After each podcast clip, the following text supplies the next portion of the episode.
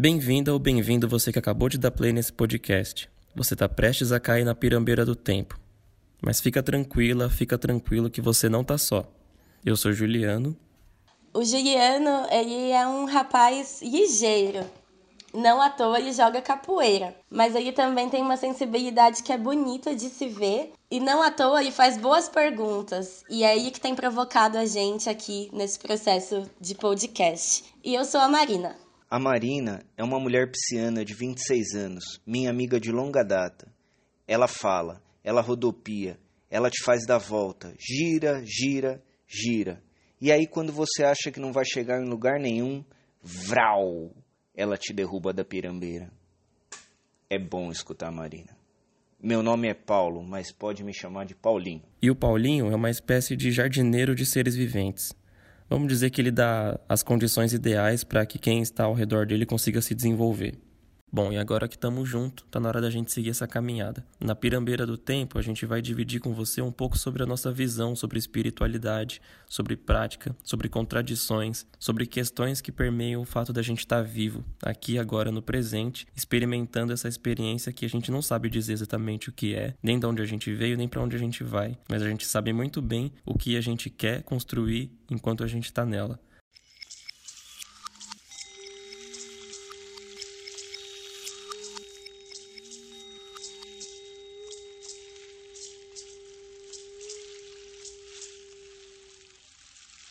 Muito bem, cá estamos nós para o nosso, pelo que me consta aqui, oitavo encontro para falarmos da vida nessa pirambeira do tempo. E eu gostaria de saber primeiro, né, como de costume, como é que vocês estão, gente, nesse sexto mês de, de quarentena, de pandemia. Como vão as coisas por aí? Tô cansada, tô com a sensação de estar cheia, assim, tipo, transbordante, sabe? Não cabe mais coisa. Mas tô resiliente, né? Tô, tô firme, tamo aí. Tamo aí. É assim que eu tenho respondido quando as pessoas perguntam como eu tô. Tamo aí. Você, Paulinho? Tô carente. Tô muito sentindo falta das pessoas que eu gosto. Até um pouco das pessoas que eu não gosto também, às vezes sentindo falta de conseguir encher mais o saco delas, assim. Ao vivo, né? Não, eu não gosto muito de encher o saco das pessoas em rede social, né? Acho muito fácil tô meio carente. Também eu fiquei muito pensando quando você perguntou, é, Juliana, e a Marina trouxe a palavra, eu tô me sentindo cheio, né? Cheio, assim, né? E é, é louco, né? Porque cheio e, e, sem perspectiva de transbordar. Eu não tô vendo a, a, borda do balde que sou eu. É assim que eu chego hoje me sentindo. Nossa, faço suas as minhas palavras. Acho que a sensação é de carência, de estar cheio, contempla muito mesmo. É e uma coisa que eu senti também, em pequenas oportunidades de encontrar outras pessoas, eu comecei a ficar com medo das pessoas, assim, sabe? Não, não medo, né? Acho que medo é uma palavra é, meio pesada, mas sabe quando eu tenho uma sensação de que eu tô ficando tão habituado com a zona que me cabe, que quando existe a possibilidade de ir ao encontro de alguém ou ir pra rua, parece que parece que eu não quero, sabe? Aí depois que acontece, quando eu vou, eu falo, nossa, como é que eu não queria isso? Eu, eu, tô, eu tô muito nostálgico. Eu percebi que eu tenho ciclos de nostalgia, assim, né? Eu tô assistindo algumas séries que eu tava vendo no passado, passado bem distante, tô revisitando algumas fotos antigas, né? Assim, tentando ficar menos na internet, né? E aí acabou abrindo uns HD antigos, assim. E aí, uma dessas experiências, eu fiquei revisitando o momento que eu tomei a decisão de trancar a psicologia e mudar para rádio e TV. Foi em 2012 para 2013. E aí, né, aquele momento, é coisa, sentimento de vestibular, né, assim, que decisão tomar, o que fazer da vida, não sei o quê. E aí, hoje eu tô muito contente, muito satisfeito com a escolha que eu fiz, só que aí eu não tive como fugir da pergunta, né, assim, o que, que eu estaria fazendo se eu tivesse terminado psicologia, né? Provavelmente a gente não estaria aqui os três conversando agora, né? Talvez vocês dois com outra pessoa, ou outra coisa, ou talvez aqui, não sei, não tem como saber. Mas eu achei bem curioso, assim. E aí, essa, esse privilégio de poder olhar para essas coisas com a distância do tempo, eu fiquei ressignificando elas, né? Assim, então eu fiquei pensando, poxa, mas eu tava numa frustração de trabalho de pensar, poxa, uma das coisas que eu mais gosto de fazer é conversar com as pessoas sobre a vida. E aí eu poderia, como psicólogo, fazer isso, né?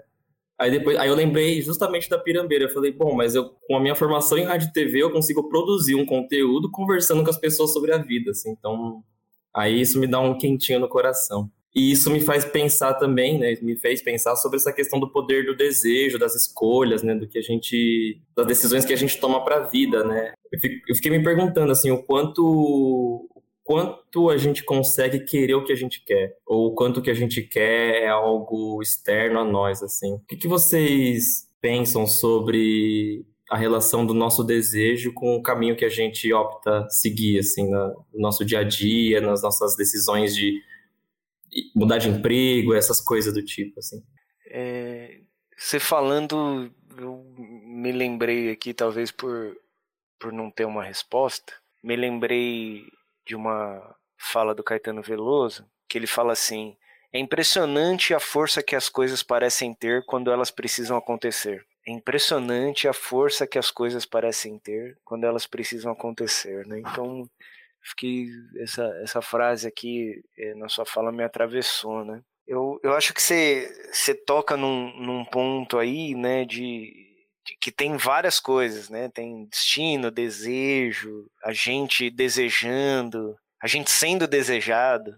Mas eu, eu não acho que, que a gente, nosso desejo, ele é apartado de tudo que está acontecendo, né, com a gente e, e ao nosso redor, né? Eu, eu fico pensando assim que nas coisas que me despertam os meus desejos, o quanto eu e o meu meio é, não somos também um, uma, um ente, né? Uma, uma coisa que que produz desejos, né? E aí essa discussão de autonomia, né? Porque legal, a gente deseja algo, mas assim, eu sempre penso, e eu ando falando muito disso, né? Quem está fazendo a curadoria dessa história? Dentre as escolhas, quais são as escolhas que eu não estou vendo? Então, escolher é fácil. O difícil é, é perceber todas as possibilidades de escolha. Se é que todas as possibilidades de escolhas existam, né? Então, o que existe é todas as possibilidades que eu consigo ver, né? E por que é, eu, eu escolho e desejo uma ou algumas delas, né? O que que determina essas escolhas? E quais são elas, né?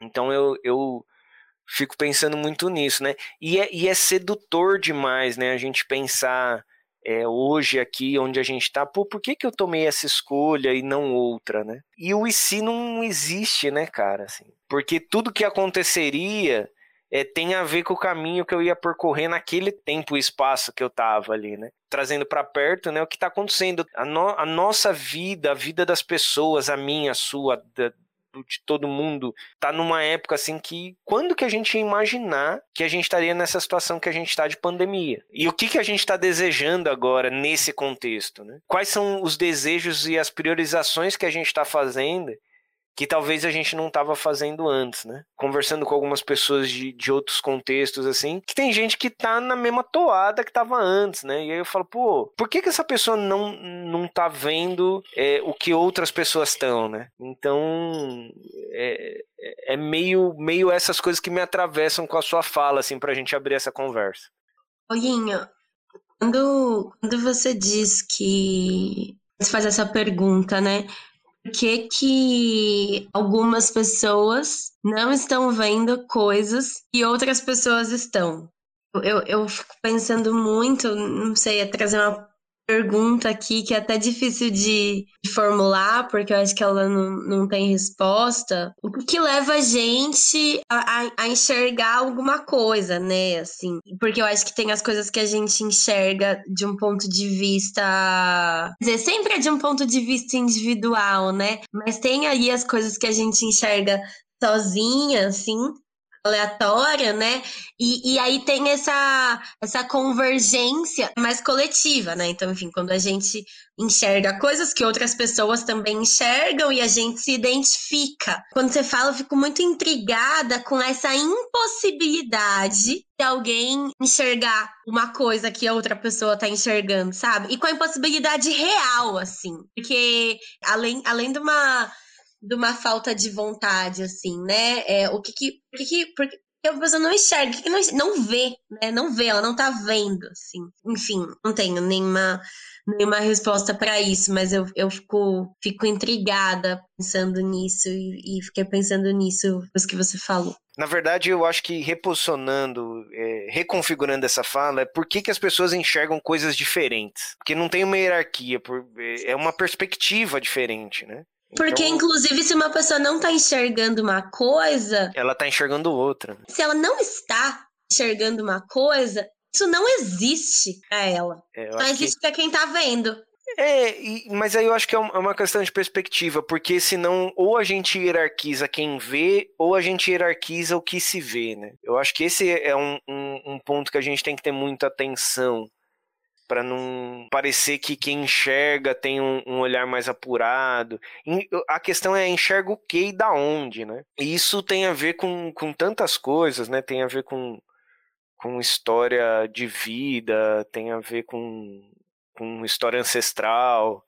Mas é, o, ponto, o ponto aí que eu acho que é chave é, é, a perspectiva, né? O que, que me dá ou me tira perspectivas? Esses dias eu estava refletindo, tomando banho, e estava pensando, nossa, eu tô sem perspectiva. E eu gostei de, de ter esse diálogo interno sobre é, a falta de perspectiva sobre uma determinada situação, né? Porque eu, eu falei, putz, né? Não é, não, não é necessariamente que, que determinada coisa não possa ser construída ou que determinada coisa não exista. Eu tô, eu tô sem essa perspectiva. E aí eu comecei a pensar como é que eu posso, antes de criar é, a realidade concreta, que é isso que você está falando, é trazer uma nova realidade para o meu campo de visão. Como é que eu faço para novas é, existências, como que eu possibilito novas existências no meu campo de visão? Talvez o primeiro passo seja criar novas perspectivas. A questão é como que eu crio novas perspectivas, né?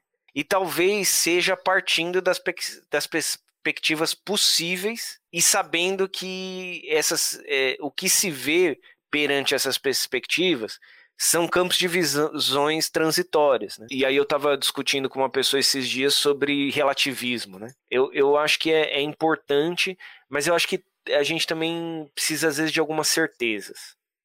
Eu acho que a, a certeza é muito importante. Né? Tem, tem uma frase aí de um, de um antropólogo que ele fala assim, né? Você acredita no relativo da verdade ou na verdade do relativo. Então eu acho que a gente está num momento que está faltando algumas certezas, que faz a gente seguir. Porém, né, quando a gente se apoia numa certeza, eu acho que elas são bem importantes, isso não significa que, que a gente não, não deva ter consciência que essas certezas é uma certeza construída em cima de uma perspectiva. E, e quando a gente tem a consciência que uma certeza é construída em cima de uma perspectiva, a gente tem a consciência que essa certeza é transitória. E com base nessa pequena é, reflexão, é, a gente consegue entender, por exemplo, a ideia que, de, que a gente faz e que foi colocada na nossa, na nossa forma de pensar a respeito de destino. Então, como que eu trabalho a ideia de destino numa questão de novas perspectivas e não de, de realidades pré-existentes. Quando a gente, né, essa, ideia, ah, o destino está escrito, né?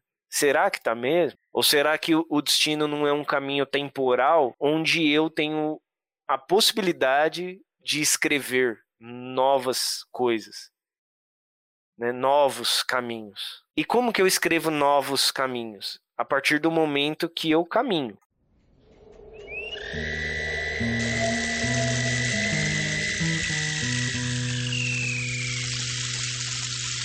Eu fiquei pensando aqui né, nessa sua fala é, so, sobre a, a, a, perspectiva e o destino, né? Porque eu acho que tem é uma coisa que a gente vive tocando nesse assunto aqui, que também é a questão da, de algumas opressões, né? Que ainda mais o nosso continente viveu e vive, né? Porque talvez do ponto de vista do vencedor, de quem escreveu a história que a gente conheceu nas escolas, é, é fácil, é confortável falar que é, o destino era esse mesmo, né? Assim, era, tinha algum obstáculo que eram algumas árvores alguns indígenas no meio do caminho, mas o, o destino era esse, né? Esse era o caminho. Só que entre tantas outras outras tantas outras cosmos, todos os cosmos que foram violentados nesse processo tinham os seus, as, as suas, seus caminhos a, a, a, serem percorridos, né? E eu falo isso porque esses dias eu vi um vídeo que me deixou muito ansioso, que é sobre os QAnon, ou QAnon, não sei, que é uma teoria da conspiração que está muito forte lá nos Estados Unidos, né? Que muito se assemelha com algumas das teorias que a gente tem no campo mais da extrema direita aqui no Brasil. de que tem um grande dia D que está por vir, onde o herói né, dessa galera, que seriam os, os respectivos presidentes dos países, né, iriam de vez livrar a nação do, do comunismo, dessas coisas. Então, assim, como eles conseguem trabalhar essa questão de um destino mesmo, assim, uma coisa que está fadada a acontecer e é uma questão de quando, não mais de si, né? E aí eu fico pensando nesse sentido, quando você falou da, da frase do Caetano, de como o desejo, a, a vontade é um motor né, de, de engajamento para que algum destino se cumpra, né? mesmo que ele não que esteja sendo escrito no caminho. Né? E aí fico pensando no campo de pessoas que buscam a preservação do meio ambiente, a luta pela igualdade social, uma narrativa que se sobrepõe a essa, assim, talvez não não enquanto uma disputa entre elas, mas enquanto um motor que, que nos mobilize enquanto pensando em práticas mesmo, né, como a gente vive falando aqui, né, da, da, da prática. É, se a gente não anseia, se a gente não tem perspectiva, é bom porque a gente pode criar perspectiva, mas é bom a gente criar logo, assim, às vezes me dá essa ansiedade, né, assim, então vamos vamos para vamos pôr o pé nesse caminho e vamos andar. Então, sobre a perspectiva, eu concordo muito. É muito importante esse cuidado com a não hierarquização das perspectivas e dos olhares, né? Muito. Justamente porque se não tem uma perspectiva, eu sei que é delicado, mas a gente está dizendo que se não existe uma perspectiva e um olhar para uma coisa diante de um olhar, esse olhar, essa coisa não existe, não tem como a gente dizer que isso é mais ou menos importante, porque não está sendo visto. E aí isso me faz lembrar de uma coisa, uma pessoa assim que já fez parte da minha vida e me fez mal em vários aspectos, inclusive, mas me ensinou uma coisa muito importante. Bom senso não existe, sabe? Porque as perspectivas são muito diferentes, cara. Eu acho que, sim, tem alguma régua social, né? Tem alguns códigos sociais, tem algumas coisas, mas eu acho que é difícil você estabelecer enquanto enquanto racionalidade, assim, enquanto um olhar interno, um mínimo, sabe? O que, que é um mínimo? Para mim e o que, que é um mínimo para um outro é outro.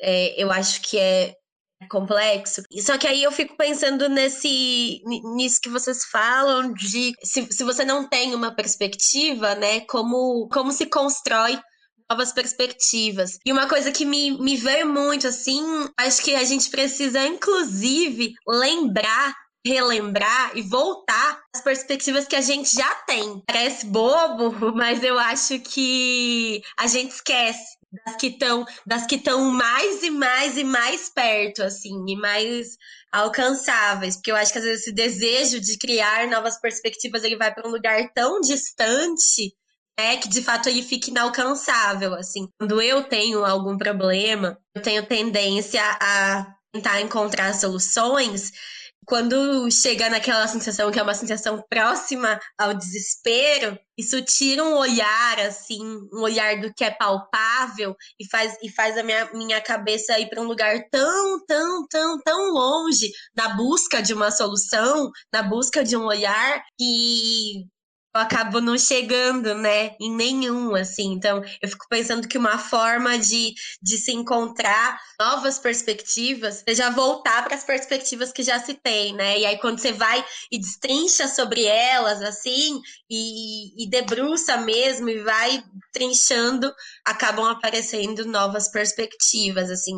É, eu é, acho que para mim isso acaba sendo uma ferramenta. E aí, Paulinho, eu queria comentar uma, um ponto da sua fala sobre a certeza. Eu acho que a certeza é uma palavra tão traiçoeira, assim. Eu fico pensando se, se é possível internamente, assim, a gente internalizar e de fato compreender uma certeza pode ser transitória, sabe? Se uma certeza, se uma certeza transitória continua a ser uma certeza. E eu tenho muita dificuldade com as certezas, inclusive. É, e é uma dificuldade porque eu acho que eu acabo carregando várias certezas, então eu fico o tempo todo fazendo um esforço de, de dissolver um pouco, assim, as certezas que eu carrego. É, então, é, é, tem uma, um conflito. Só que aí eu fico me, me perguntando assim se, se de fato a certeza é a palavra da necessidade. E aí eu fico pensando em outra coisa, assim, tipo, se é possível, se é que pode ser possível é, você caminhar com firmeza e com segurança a incerteza. Aí eu fico pensando na, também nessa, nessa diferença da certeza e da incerteza. Eu não sei, mas eu tenho a sensação que talvez o que você chame de certeza, você me fala mais depois se é isso ou não, é, tem muito mais a ver com lugar interno. Que eu, de fato, assim, eu acho mesmo, quase com toda certeza, que é impossível contar com qualquer certeza externa. É possível você caminhar seguro, firme, né? Acima da incerteza. Depende da perspectiva. É, eu não sei se é possível é, caminhar na incerteza, bem mesmo porque é, é, essa é talvez seja uma, uma, uma certeza que se tem, né? Que a gente está caminhando num, eu acho que está aberto para um, para um caminho do não saber, por, um, por essa construção de destino que a gente falou aqui, de escrevendo ele, é um caminho incerto. Quando eu digo que, que na minha visão, a gente está precisando de algumas certezas, isso tem a ver um pouco com, com as coisas que a gente está priorizando. E tanto as prioridades que a gente tem, quanto as perspectivas novas que aparecem para a gente, tem a ver com as coisas que a gente está desejando, individual e coletivamente, né? E o desejo, ele é um, uma mistura aí de, dessa dimensão indivíduo e coletivo, né? Que é a questão do tipo, pô, o que, que o que, que a gente está desejando, né? Individualmente e, e coletivamente, né? Então, por exemplo, qual que é, na minha visão, uma certeza que a gente deveria ter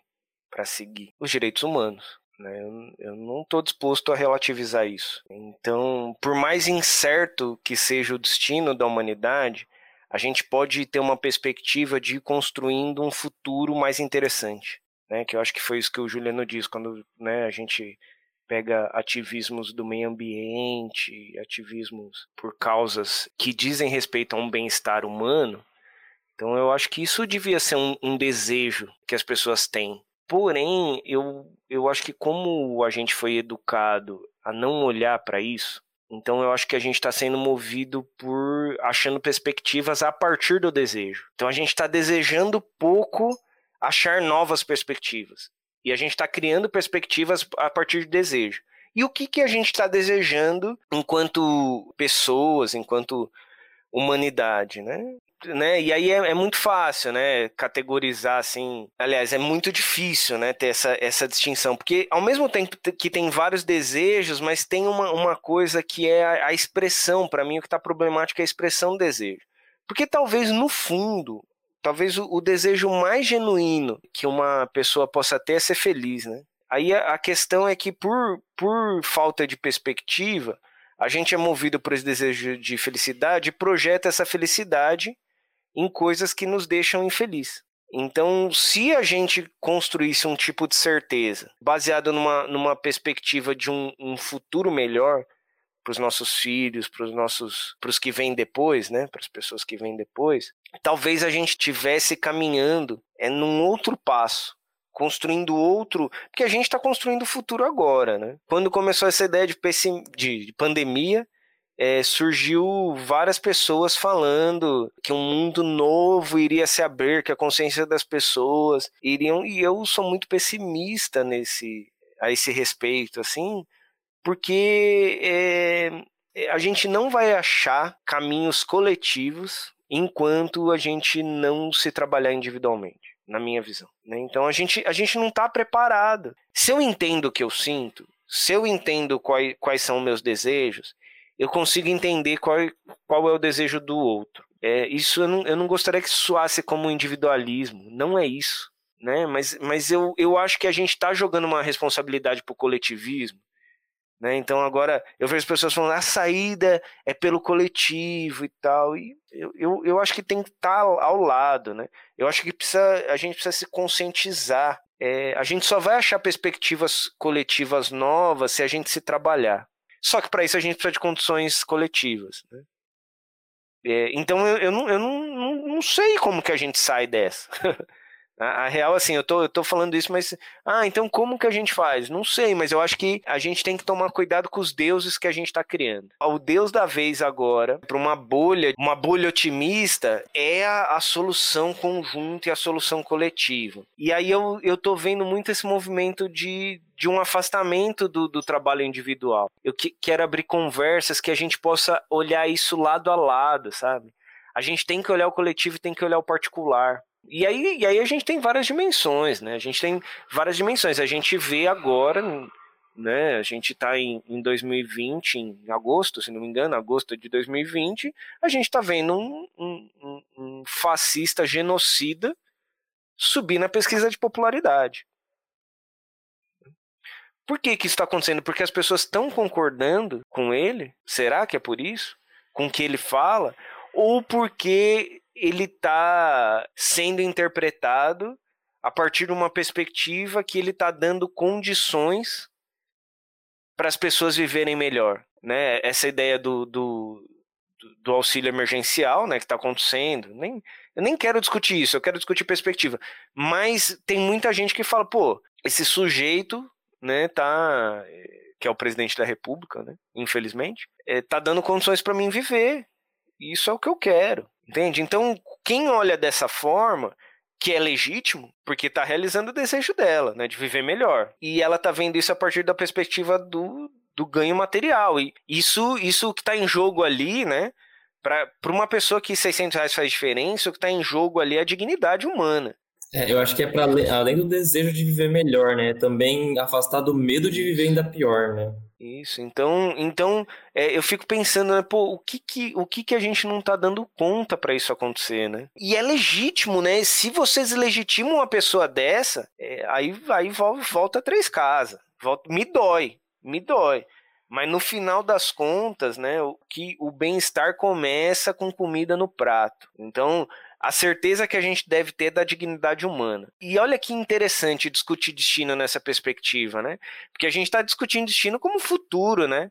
Só que o futuro de muita gente é saber se vai jantar, né? É, mano, eu, eu acho que a gente não tem a pretensão mesmo de, de, de dar nenhuma resposta, né? Mas eu, eu, e dentro disso eu fico pensando no que você falou sobre saídas, né? Acho que primeiro eu acho que um exercício que eu venho praticando há um tempo, mas que eu acho que ele está mais introjetado em mim nos últimos meses, é a, o desapego de que eu vou ser feliz, assim, do que eu entendo que é felicidade, né? Assim, eu acho que eu eu entendo hoje que com a consciência que eu tenho sobre como o mundo tá, coisas, as informações que chegam até mim e como eu leio elas é muito difícil dizer que eu tô feliz sabendo que existem tantas contradições e pessoas passando tantas necessidades. Então, dentro disso, eu entendo que eu posso ter lapsos de felicidade e satisfações na minha vida, né, na minha caminhada. E aí eu penso que dentro disso, talvez o que pode, de alguma forma, a gente pode fazer é a saída está no movimento, né? E aí eu acho que isso dialoga com o movimento externo e coletivo e o interno, né?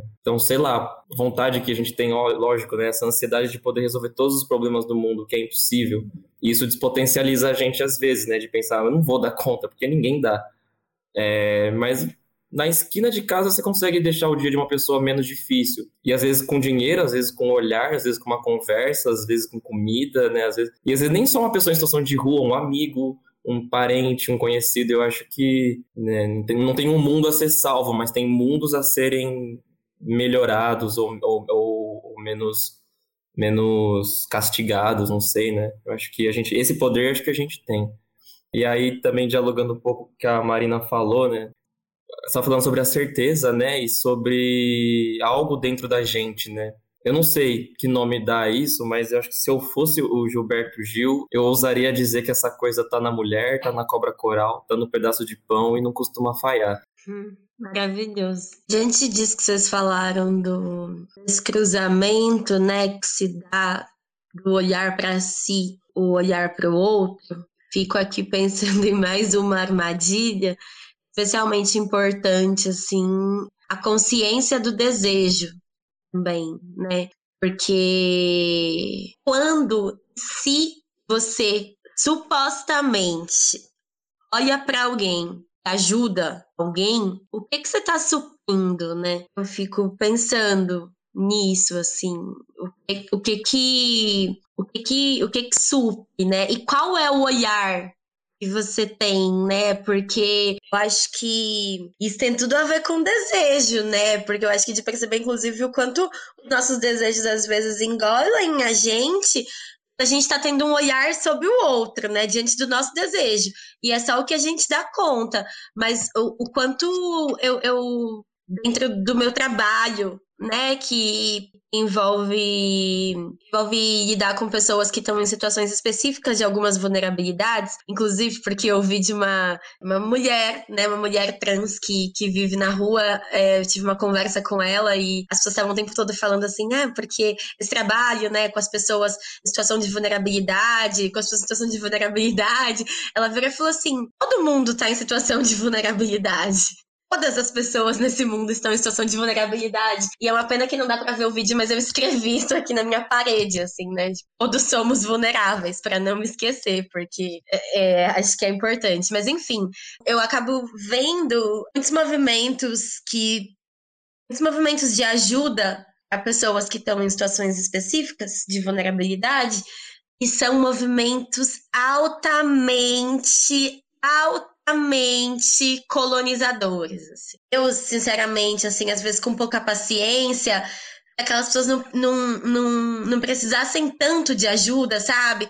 A vontade de falar para essas pessoas assim, olha, amigo, eu enfia essa tua ajuda assim, ó, lá nos cafundó, sabe? Mas dá licença. E não dá para fazer isso, porque é uma situação é, crítica. Só que isso me faz pensar, assim, quando você tem um olhar pro outro que tá numa situação talvez mais crítica que a sua, de uma vulnerabilidade que envolva sobrevivência, né? Esse olhar é de fato um olhar pro outro como outro, de acordo com as necessidades que ele carrega, ou um olhar que alimenta o teu desejo, que, que acha como deve, acha que sabe e que tem que preencher aquela pessoa que está precisando de alguma ajuda, assim.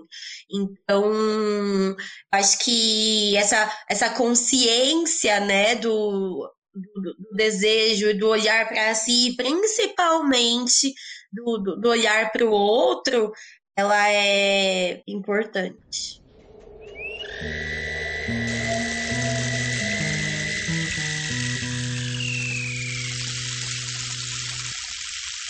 Acho importante pensar isso nessa dimensão que a gente estava falando do se olhar. Porém, eu não sei se isso tem uma importância real do ponto de vista do outro lado do coletivo, né? Porque eu posso também estar tá fazendo isso pelas duas coisas, né? Então, eu, eu fico muito preocupado com pensamentos que, que paralisam as coisas, sabe? Então, eu, eu várias vezes eu, eu me pego fazendo coisas é, que eu julgo ser bom para outra pessoa. E às vezes são, né? Às vezes não, mas às vezes são. E, e às vezes eu me pego, inclusive, fazendo mais por mim do que pela pessoa, né? É, mas tem um, um, uma perspectiva que se isso fizer bem também para o outro, então também já, sabe, tem um, uma coisa interessante aí, né?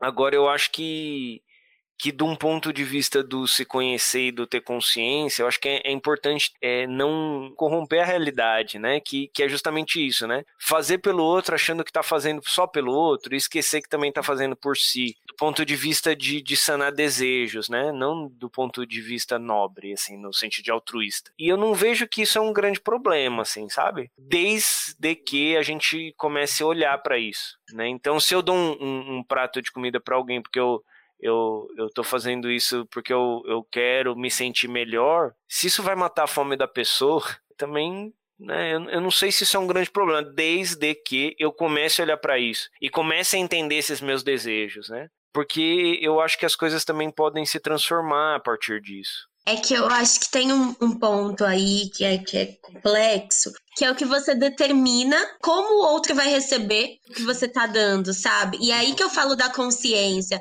Porque assim, pô, eu acho que quase tudo que a gente faz pro outro, né? Parte do que provavelmente, parte das nossas individualidades. Mas a coisa da consciência, o quanto a gente inventa, e sei também que a gente vai inventar várias coisas, mas o quanto a gente fica, às vezes, tipo, mentindo pra gente mesmo, assim. Por exemplo, quando a gente diz que a gente vai fazer o bem pra alguém.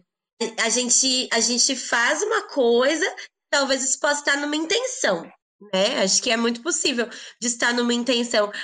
Agora, a gente declarar é, que aquilo fez bem para alguém é muito complexo e eu acho que principalmente quando a gente fala disso das vulnerabilidades, assim, sabe? Principalmente quando a gente está falando de, de, de, pessoas que tenham necessidades talvez muito, muito, muito mais básicas, né, do que que o que a gente tem, porque eu acho que às vezes a gente quase esquece das subjetividades que, que, que essas pessoas carregam. Então, assim, pô, é interessante que essa pessoa ganhar um prato de comida de alguém que dá um prato mal dado. Estamos aqui falando sobre direitos humanos. Mas a forma que você entrega um prato de comida a alguém, o olhar que você dá para alguém quando você entrega um prato de comida para alguém que está muito precisando comer, esse olhar, essa forma, essa palavra, esse gesto, esse tratar cara, ele pode fazer mal para essa pessoa. Quando você tá dizendo que você tá fazendo bem para ela, assim.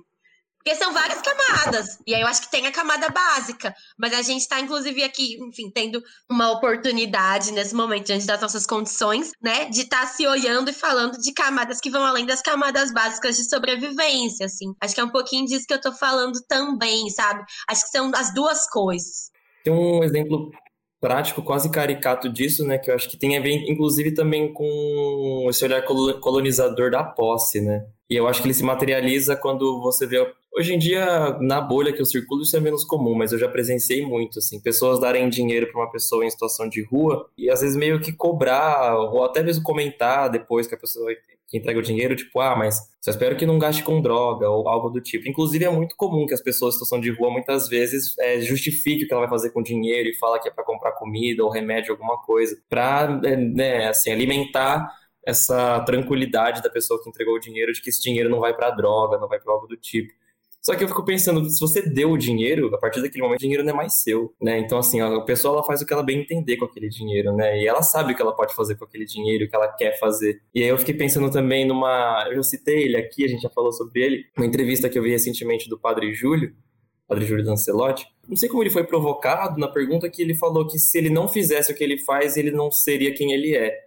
E é bem simples e bem óbvio isso, mas eu fiquei pensando assim, em quantos divãs ou, ou consultório de psiquiatra ele teria algum diagnóstico, e pode ser que seja, é, que tenha vários mesmo, que explique por que, que ele faz o que ele faz, e da forma que ele faz, e como ele se envolve. Mas na prática, e é isso que o Paulinho também estava falando, é, ele está alimentando o desejo dele, mas não só, né? Eu acho que na, na relação no externo é, que bom que ele tem esse desejo, né? Que bom que ele se satisfaça fazendo o que ele faz e que pena que é tão raro ver isso em, na nossa sociedade, né? Espero que a gente, de alguma forma, consiga nos educar enquanto ser humano para gostar de sentir isso que ele sente ao fazer o que ele faz, né? Assim, ou que né, tantas outras pessoas fazem. Eu, eu fico pensando como que eu gero benefício para o mundo me realizando, sabe? Porque eu acho que essas coisas não precisam estar tá separadas, né? Tipo, então, putz, cara, quando eu gosto muito, sei lá, de compartilhar as coisas que eu penso e que eu sei, né? E, e às vezes depois as pessoas chegam e falam assim, putz, cara, aquilo mudou muito, né? A forma que eu tava olhando. Cara, e eu fico muito feliz. Eu fico muito feliz porque isso é, gerou algum impacto no olhar daquela pessoa e eu fico muito feliz por eu ter contribuído com isso, sabe? É, então isso me realiza, né? Então é um encontro, né, cara, assim de. Então tem uma perspectiva do desejo também que eu acho que a gente precisa olhar e que é assumir nossos desejos, sabe? Assumir as coisas que nos realizam e tal. E eu acho que a consciência vai trazendo uma coisa que é interessante, que ela vai ajudando a gente se realizar e, e gerando benefícios, né? Então, é, já que eu me realizo assim, pô, que isso gere benefícios, né? Então acho que isso, isso é uma, uma coisa interessante, né?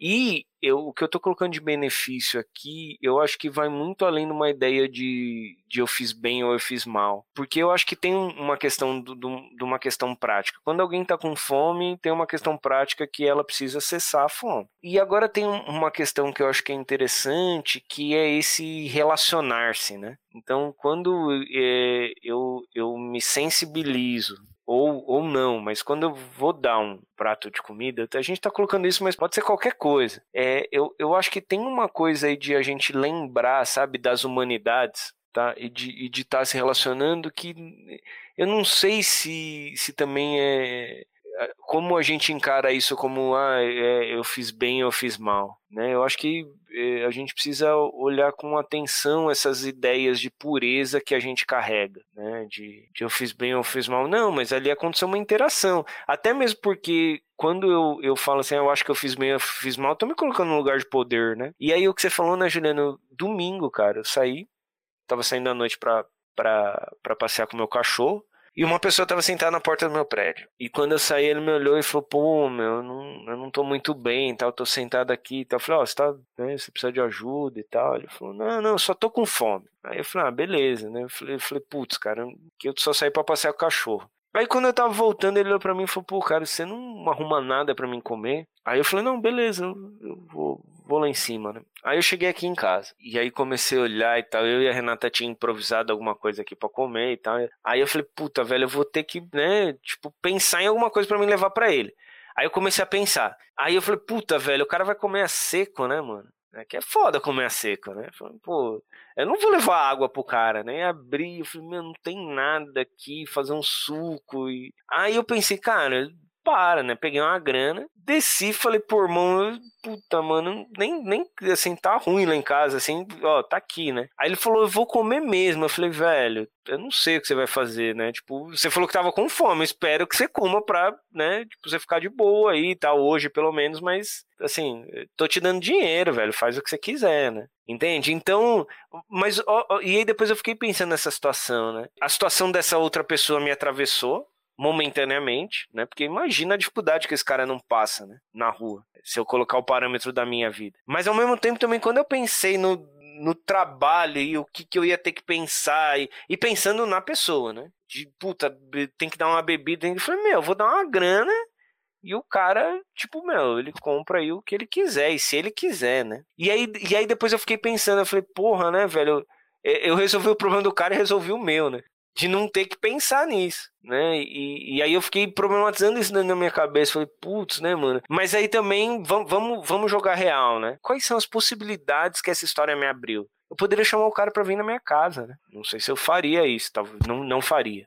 Mas eu poderia falar, pô, vamos subir lá, a gente come alguma coisa né? Mas e aí o, quanto que a gente está disposto mesmo, né? Por vários motivos, né? E a gente eu nem vou abrir aqui os motivos, mas por vários motivos, né? Eu poderia ter levado o cara lá comprado alguma coisa para ele dado. Não, eu escolhi dar o dinheiro. E se eu não fizesse isso, o cara ia continuar lá embaixo com fome e eu ia ficar aqui em cima, puta, mano, o cara tá embaixo com fome. Ah, mas você resolveu o problema momentaneamente. Pois é, né? Eu participei de uma parte do drama. Isso é bom ou é ruim?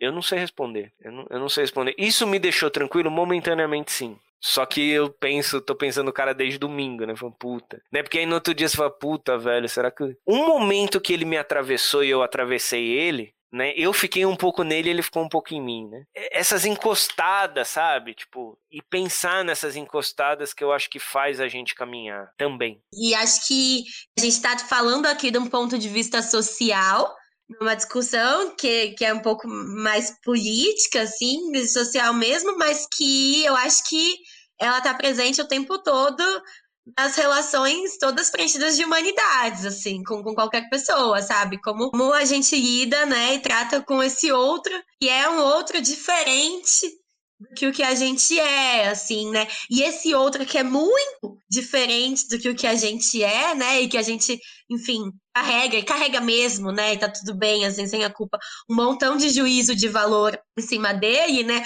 O quanto a gente às vezes lida com ele é como se ele fosse um ratinho de laboratório pequenininho, assim, né? Que a gente fica analisando e, e achando que vai aí ajudar, né?